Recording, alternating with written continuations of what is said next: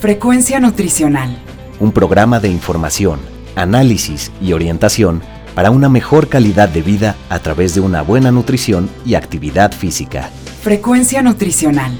Bajo la conducción del nutriólogo Rafael Díaz.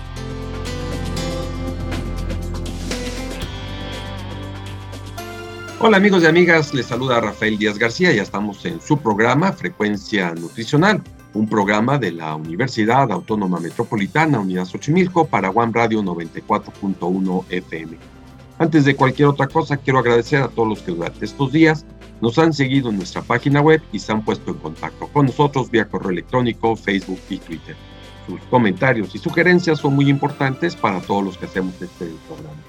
Recuerden que Frecuencia Nutricional es un programa hecho por personal docente e investigadores de la licenciatura en nutrición humana de la UAM Xochimilco para todos ustedes, y el cual tiene como objetivo informar, analizar y orientar en los diferentes temas relacionados con la alimentación y la nutrición. El día de hoy eh, tenemos la presencia de Luis Alberto Llanos de Gorreta.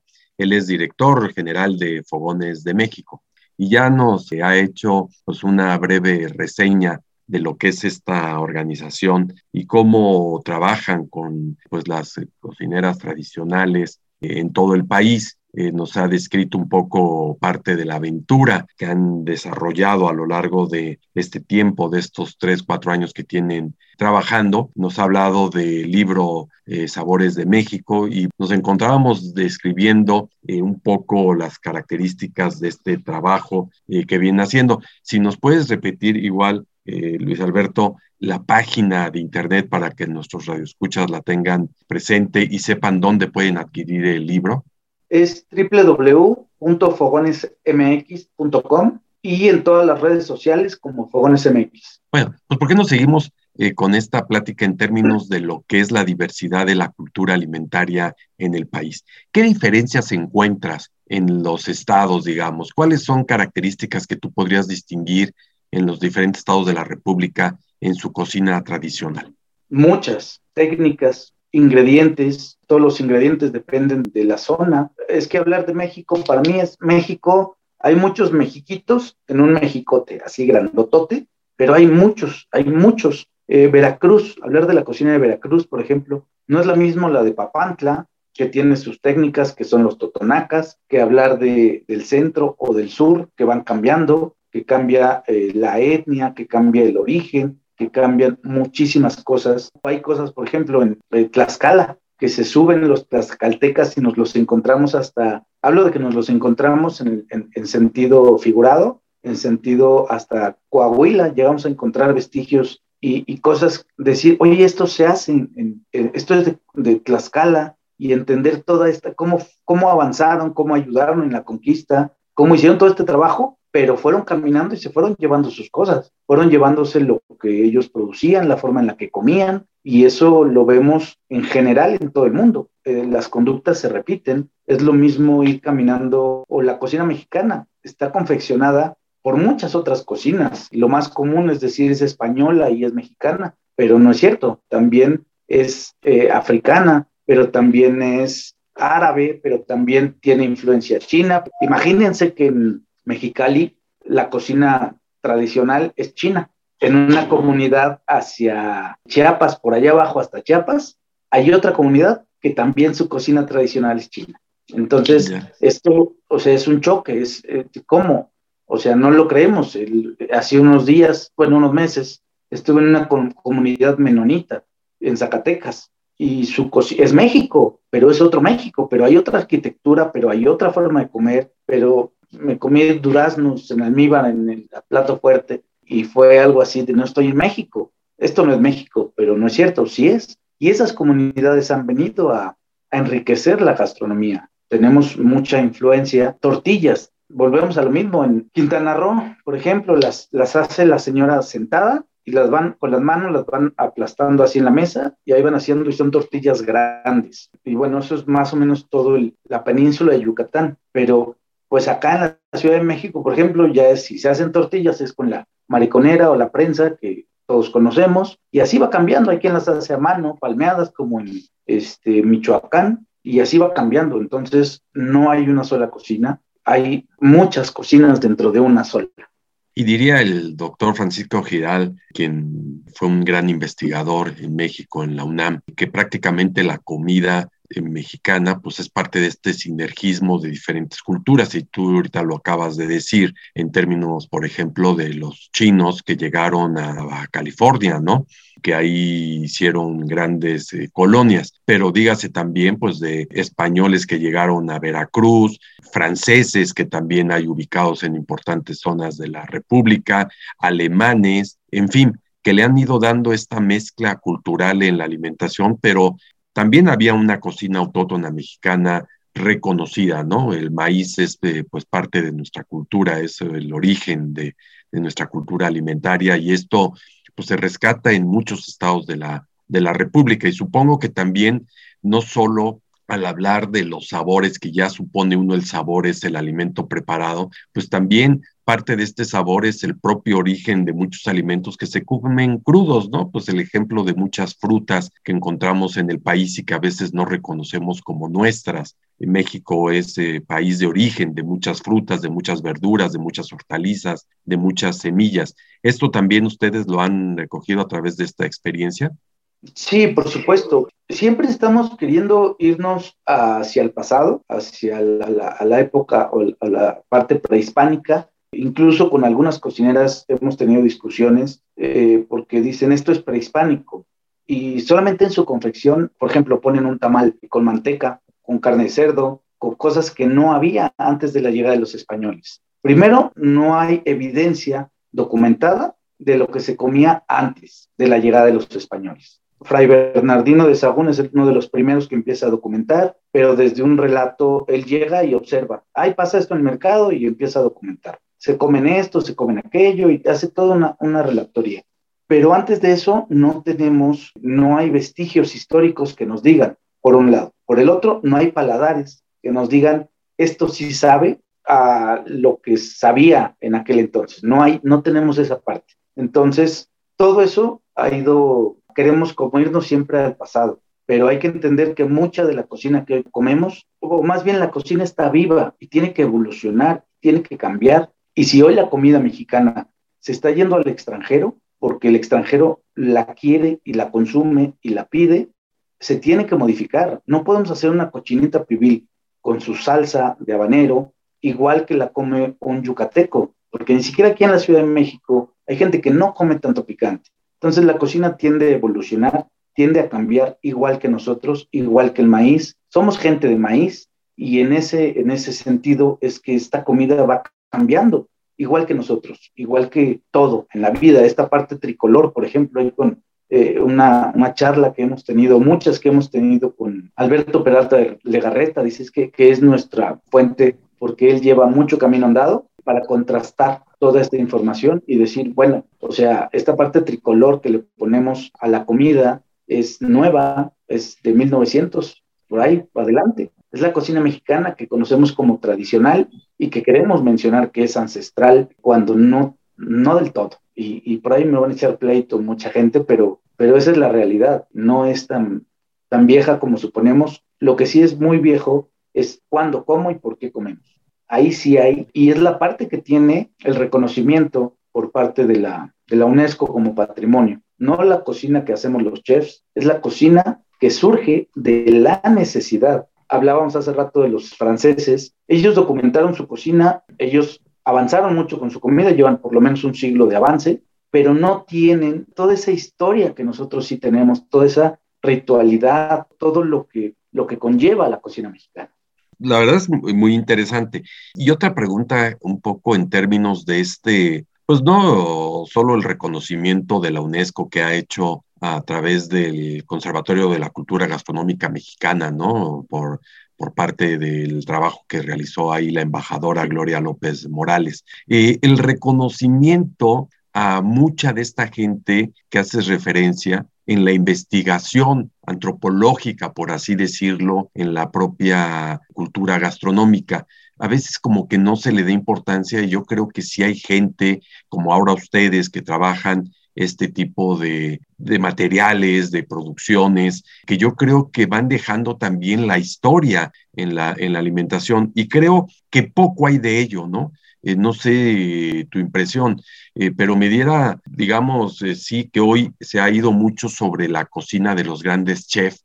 Tú ya has mencionado algunos de ellos ahorita en el programa, en la anterior emisión que tuvimos, y ya has mencionado algunos de ellos, pero pues cada vez que yo platico de esto, por ejemplo, me viene a la memoria dos grandes mexicanos, en paz descanse lamentablemente, Yuri de Gortari, Mundo Escamilla, que más allá de ser grandes chefs, porque lo eran, eran grandes historiadores y buscadores de todo esto. ¿Tú crees que esto hay poco todavía en el país? Digamos que habría que hacer un rescate también de estos grupos para poder eh, difundir más la cultura nacional en términos de la alimentación. Híjole, estás tocando un tema bien sensible, este, un tema muy complejo. Eh, yo puedo decirte que tenemos 11 años con, bueno, la cocina en sí tiene como 30 años de, haberse, de haber empezado todo el movimiento que se gestó eh, atrás, de, antes del reconocimiento de la UNESCO, que dicho sea de paso, habría que valorar si es bueno o malo, o si está bien, o, es muy complejo que alguien de fuera venga a decirnos que valemos y que nosotros no reconozcamos que valemos. Hay un tema de que, debatir muy grande, pero no me voy a meter en eso. Conservatorio de la Cultura Gastronómica abiertamente yo te digo, o yo te pregunto y le pregunto a los radioescuchas, ¿qué han hecho? Yo creo que a, la vuelta de 12 años de trabajo del patrimonio, primero ni siquiera sabemos qué ente es, si es un ente público, si es un ente privado, si es qué tipo de ente es. Luego, qué tipo de recursos se ha llevado, qué tipo de recursos se han recibido. Y eso detona una gran falta. Ese es el problema principal de la cocina tradicional mexicana y de las cocineras. Esa fue la carga social o la queja social que encontramos a lo largo. Es que me, es que me robaron, es que no me pagaron, es que me trataron mal, es que a mí como cocinera me mandaron un hotel, no sé, tres estrellas, y al chef lo mandaron al de cuatro diamantes, por decirte algo.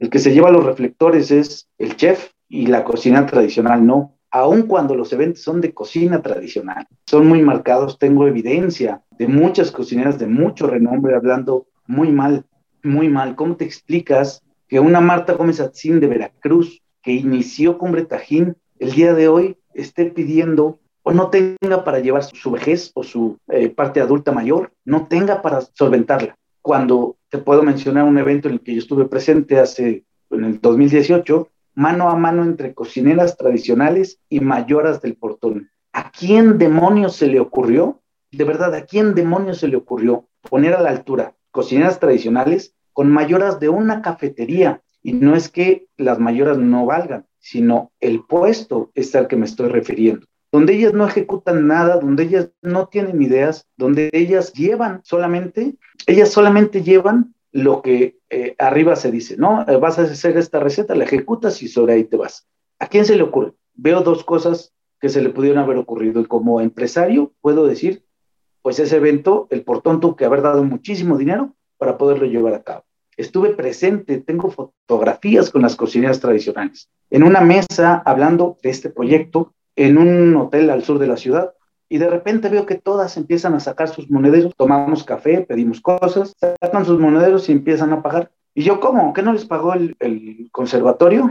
Este, no, nada más nos pagan desayuno y comida, la cena va por nuestra cuenta. Entonces, hay muchísima carga social, muchas quejas que yo, yo estoy seguro que se pueden hacer las cosas de una manera diferente. Yo estoy seguro, no tengo nada contra mis colegas que son derechos, que son honestos, que venden una comida eh, de autor, que es mi cocina, o sea, yo aprendí a hacer mole y ahora es mi cocina. Estaría muy bueno ahí que, le dijeran, aprendí a hacer mole con este, Ricarda Jiménez Tevera de Chiapas o con cualquier cocinera, la que sea. Y, ahí aprendí y ahora vendo mi comida, vendo mis experiencias y bueno, de ahí gano, gano dinero.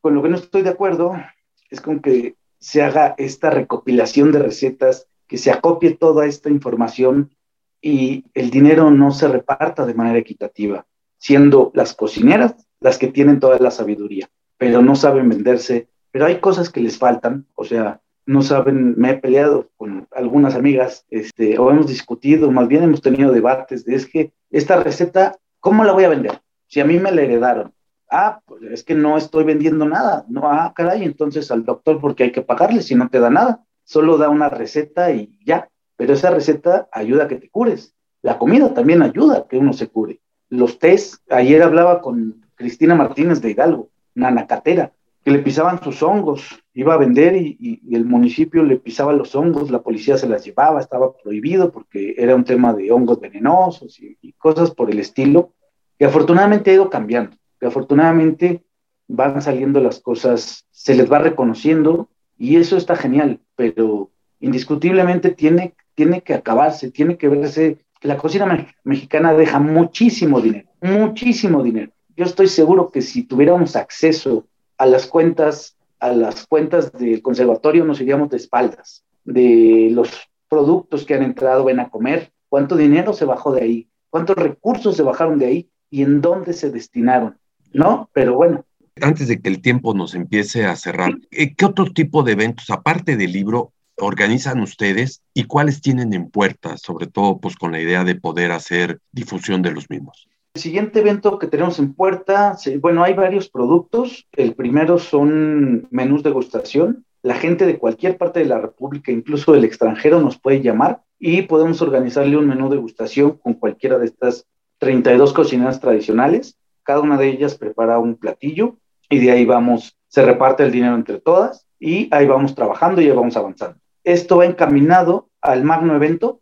Eh, queremos hacer un evento para reunir por lo menos a 30 mil personas. Es probable que se haga este evento en Chiapas. Tenemos ahí una pláticas fuertes con el gobierno de Chiapas para Tuxtla Chiapas, para hacerlo y poder eh, reunir la cantidad, vender los libros, y por un lado pagarle a las cocinas tradicionales, o no pagarles, no es la palabra, sino darles su reconocimiento económico y por el otro lado, el dinero que se recaude queremos formar, eh, equipar el Centro Nacional de Investigación y Difusión de la Cocina Tradicional Mexicana, que es el nombre largo de Jóvenes MX, y dar servicios gratuitos a la cocina mexicana, a las cocineras tradicionales. Es muchísimo trabajo de lo que estoy hablando, pero sabemos que lo podemos lograr ¿Y, este evento para cuándo lo tienen pensado?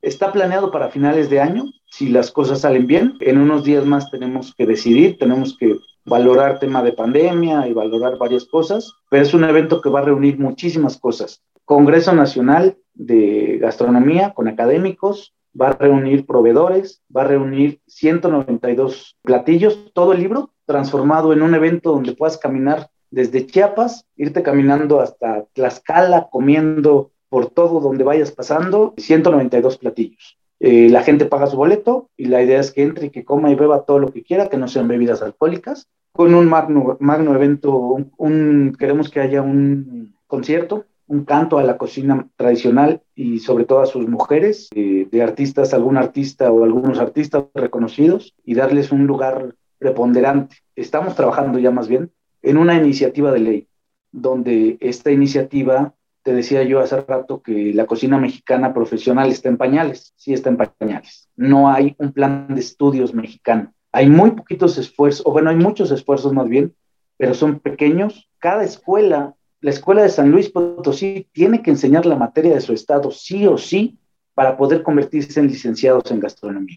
La Universidad en Chiapas, en cada uno de los estados, tiene que dar la materia de su estado porque esto nos va a llevar a generar investigación, investigadores, generar que se abran los espacios, que se reconozca el trabajo, que las comunidades, y bueno, hay muchísimo, muchísimo más. Y está este evento entonces que ustedes planean para finales de año y van haciendo también algunas exposiciones aparte en algunos eh, lugares de la República que tengan programadas para fechas eh, próximas. Sí, está en, en abril, viene un eh, siguiente menú de degustación en Ciudad de México. Esperamos poder reunir de 200 a 300 personas en sábado y otras 200 a 300 en domingo. Dependemos de la pandemia, dependemos que el semáforo esté en verde y que, bueno, sea algo posible. Es un menú de degustación. La gente paga su boleto, entra, nueve tiempos, convive con las cocineras, puede comprar el libro y bueno, nos vamos encaminando a ese es uno, hay otro que probablemente se haga en Chiapas. Este, este, de la, este, de la, Ciudad de México, perdón, antes que te vayas hasta Chiapas, ¿en dónde sería? ¿Tienen fecha o todavía está en programación? Está en programación, pero se va a hacer lo, de hecho ya está anunciado en Facebook, eh, en abril, no está anunciada la fecha, pero en abril se hace en el sur de la Ciudad de México, en Xochimilco. Hay un par de lugares que están muy bonitos por allá y que queremos ayudarle allá también a los productores de las chinampas. Hay que ir a comerse la chinampa, como dice esta Nora, cocina tradicional de allá de Xochimilco. En abril, yo creo que los primeros días de abril, antes de Semana Santa. Y, y nos estabas platicando de otro evento que están organizando también. Bueno, Chihuahua, Tlaxcala y Querétaro, es probable que vayamos para allá con las cocineras tradicionales a este, hacer menús de degustación también por allá. Y la gente que nos escuche, si quieren que vayamos a algún estado, pues que nos echen un grito y lo organizamos sin problemas. Oye, y hablabas al principio en el anterior programa de videos que han realizado. ¿Estos videos también los tienen ustedes eh, para que la gente los pueda adquirir? ¿Hay alguna forma de accesar a ellos? ¿Cuál es el mecanismo?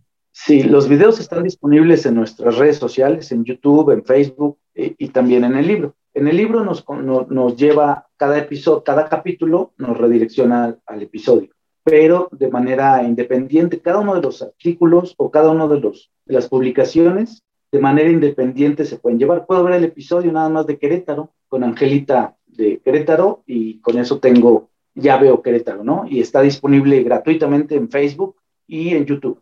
Qué, interesante esto que dices, porque yo imparto en la universidad un módulo que se llama Control Sanitario y Servicios de Alimentos y de alguna manera buscamos información, videos eh, con respecto a la comida mexicana. Hemos encontrado algunos muy interesantes, pero ahora que nos dices tú de estos, pues los buscaremos y trataremos que los alumnos los vean, porque finalmente los alumnos también de una carrera como la de nutrición, pues este, tienen una importancia en, términos de la alimentación y la nutrición. La verdad, Luis Alberto, nos ha parecido muy interesante todo esto que nos has platicado. Eh, si nos quieres repetir eh, la página de internet, las redes que ustedes manejan, el correo, dónde los pueden localizar, pues para que cualquiera de nuestros radioescuchas que esté interesado en seguir obteniendo más información de ustedes eh, lo pueda hacer. Y sobre todo, bueno, pues lo que nos has mencionado, la venta de este libro Sabores de México, el cual pues ya nos explicabas que gran parte de lo recaudado por el libro es para las propias autoras del libro, que son estas eh, grandes eh, mexicanas que a veces poco reconocidas, pero que tienen un valor cultural inclusive importantísimo. ¿Dónde los pueden localizar? ¿Cuáles son sus redes?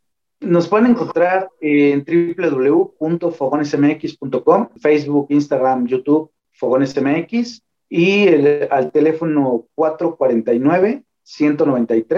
449-193-8210, un WhatsApp y por ahí o mensaje privado en, las redes sociales. Eh, es importante también mencionar si alguna de las de la gente que nos está escuchando eh, quiere contactarse con alguna de estas 32 cocineras tradicionales, lo puede hacer. En nuestra página web está el directorio con la información completita de las cocineras para que, autorizado por ellas obviamente, para que las contacten sin intermediarios. Lo que quieran hacer, ahí están, se ponen de acuerdo y cualquiera puede hacerlo.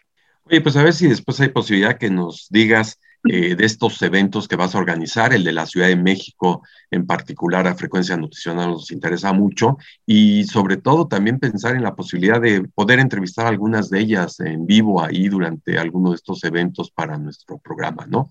Me parecería que sería también interesante. Están abiertos, están abiertas las cocineras. Eh, les decía hace rato, lo que necesitamos es, es gente que nos escuche, que le llegue el mensaje y con todo gusto el día que quieran con la chef Zulema, mi, socia, su servidor, podemos seguir platicando, eh, podemos ver temas. El libro ya no nos dio el, recurso, pero lo que queremos hacer es equilibrar las, las recetas o saber eh, el aporte nutrimental de cada receta. En un inicio así se planteó. Es importante el tema nutricional y bueno, por ahí seguro podremos hacer cosas interesantes. Luis Alberto Llanos Legarreta, director eh, general de Fogones MX, es un gusto poder haber contado con tu presencia en Frecuencia Nutricional. Muchas, muchas gracias a ustedes, a, a los radioescuchas y bueno, pues aquí andamos para lo que necesiten. Frecuencia Nutricional. Pues amigos y amigas, estamos finalizando por hoy nuestra emisión, la cual esperamos haya sido de su agrado. Recuerden que podemos seguir en contacto a través de nuestra página web www.facebook.com diagonal frecuencia nutricional y también en Twitter como arroba F nutricional. De igual manera, lo pueden hacer enviándonos sus comentarios y sugerencias al correo electrónico frecuencia nutricional arroba correo punto mx. Les recuerdo que pueden escuchar todos nuestros anteriores programas en www.miscloud.com diagonal frecuencia nutricional y también a través de la plataforma de Spotify. Solo me resta agradecerle a Alfredo Velázquez, productor del programa, a nuestro equipo de colaboradores quienes hicieron posible la realización del mismo. Y finalmente, gracias a todos ustedes por su atención al escucharnos. Se despide Rafael Díaz, quien los espera en nuestra siguiente emisión de Frecuencia Nutricional. Frecuencia Nutricional. Un programa de información, análisis y orientación para una mejor calidad de vida a través de una buena nutrición y actividad física. Frecuencia Nutricional. Una producción de la Unidad Xochimilco para Guam Radio 94.1 FM.